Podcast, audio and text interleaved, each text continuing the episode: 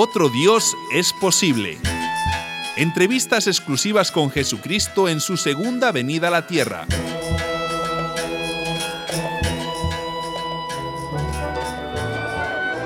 Emisoras Latinas continúa en Belén, repleta de peregrinos y con Jesucristo, nuestro invitado especial que ha vuelto a la tierra después de tantos años y a quien damos nuevamente la bienvenida. Gracias Raquel. Shalom, paz contigo. Y díganos Jesucristo, ¿ha tenido tiempo de conocer un poco la ciudad, de conversar con algunos vecinos? Sí, sí, sí, cómo no.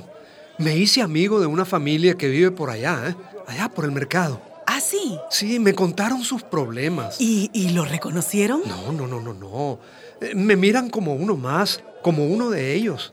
Así hay más confianza. Bueno, usted nos dijo en la anterior entrevista que no había nacido aquí en Belén, ¿Sí? ni tampoco un 25 de diciembre. ¿Sí? ¿Es así? Así es, así es. Yo nací en Nazaret, como toda mi familia, como mis hermanos y mis hermanas. De sus hermanos hablaremos en otro momento, pero ahora quiero referirme a los ángeles. Ángeles. Los ángeles que cantaban Gloria a Dios en las alturas. Aquí en Belén, en Nazaret o en alguna parte del cielo. Esos ángeles habrán sido las manos de las comadronas que ayudaron a parir a mi madre. Pero, eh, ¿los ángeles cantaron o no cantaron el día de su nacimiento? Lo que pasa es que ustedes toman todo al pie de la letra hasta la última tilde. Para mi pueblo, un ángel es una buena noticia. El mensajero que trae una buena noticia. Eh, eh, no tienen alitas ni... ni alitas ni plumas. Como te digo, los verdaderos ángeles de las mujeres cuando dan a luz son las comadronas, las parteras. Ellas les dan la buena noticia de que el niño ha nacido sano. ¿Y los tres reyes magos? Eh, tampoco.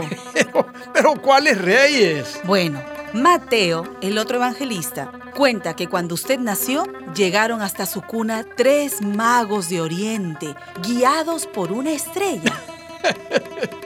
Ah, Raquel, a Mateo también le gustaría adornar las cosas como a ese Lucas. Me parece que esos reyes magos los tomó prestados de... déjame recordar. Del profeta Isaías, sí. Pero, ¿cómo que los tomó prestados? Claro. Mateo tiene que haber recordado un texto de nuestro gran profeta que escribió sobre unos reyes que llegan en camellos con regalos de oro y de incienso. A mí también de niño me contaron esa historia. Me gustaba. ¿Y, ¿Y no llegaron los reyes? ¿No le trajeron a usted ningún regalo? Por Nazaret, donde yo nací, nunca se le vio la corona a ningún rey. ¿Y la estrella? ¿No dicen que apareció un gran cometa aquel año? Cometa. Ay, si mis vecinos hubieran visto un cometa, se echaban a correr. ¿Por qué? Porque decían que, que los cometas traen mala suerte. Ay, nuestra audiencia debe estar asombrada, Señor Jesucristo. ¿Nos quiere quitar hasta la estrella de Belén? No, no, no, no, no, yo, yo no les quiero quitar nada. Seguramente Mateo puso esa estrella para decir que la luz de Dios brilla sobre todas las gentes de Oriente y de Occidente.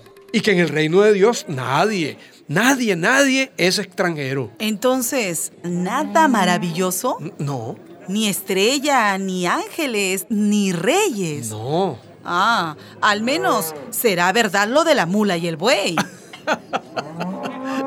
La mula y el buey. Ya nos vamos acercando al campo, a la tierra, a donde yo nací. ¿Quieres que te cuente cómo dio a luz mi madre María y cómo parían las campesinas en mi tiempo? Claro, por supuesto, me interesa muchísimo. Y a ustedes, amigas y amigos oyentes, ¿dónde dio a luz María? ¿En un pesebre? ¿Quién la asistió? ¿Quién estaba a su lado en ese momento tan decisivo? Ahora nos lo va a contar el mismo Jesucristo. No pierda nuestra sintonía. Desde Belén de Judá, reportó Raquel Pérez, Emisoras Latinas.